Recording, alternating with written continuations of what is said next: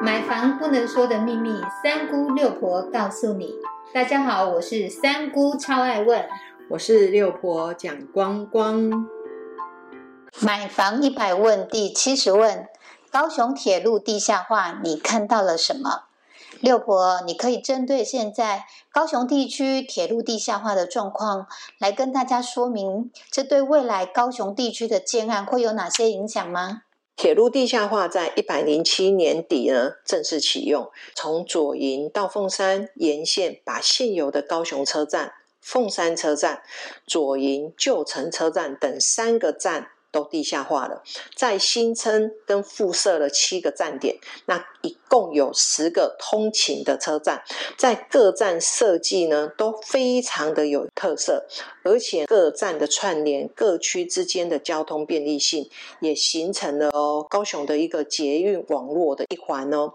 在高雄铁路地下化的十个车站周边的房价，以内围站呢涨幅最高，已经达到了百分之二十九。在左营的旧城城站，同样响起了很明显的掌声，每平单价从一字头站上二字头，到一百一十年已经站上去三字头，更成为地下化。站点中房价涨幅最高的区域，在内围站、内围社区跟美术馆特区之间的外环，这个区域左右两侧新的大楼的建案非常多。目前呢，也是从三字头看上四字头了。也许在一百一十年，有可能会有五字头出现了。所以在左营的旧站，在一百一十年的五月，它也打通了哦。新庄一路跟胜利路之后呢，也缩短了旧城区跟巨蛋商圈的一个距离。目前也有很多建设公司在这边呢推出了新的个案。好了。那高雄铁路地下化，大家看到的除了是交通上面的一个便捷，事实上也带动了整个沿线的房价跟交通的便利性。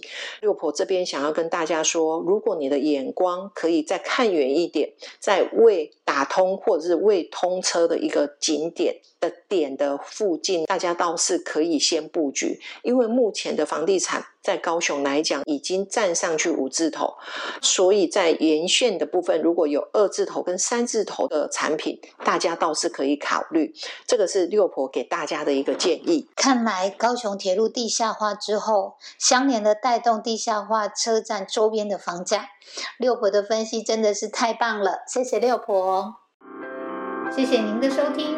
如果你对收听的内容有不了解的地方，欢迎在下面留言，六婆讲光光将会为您解答哦。我们下回见，拜拜，拜拜。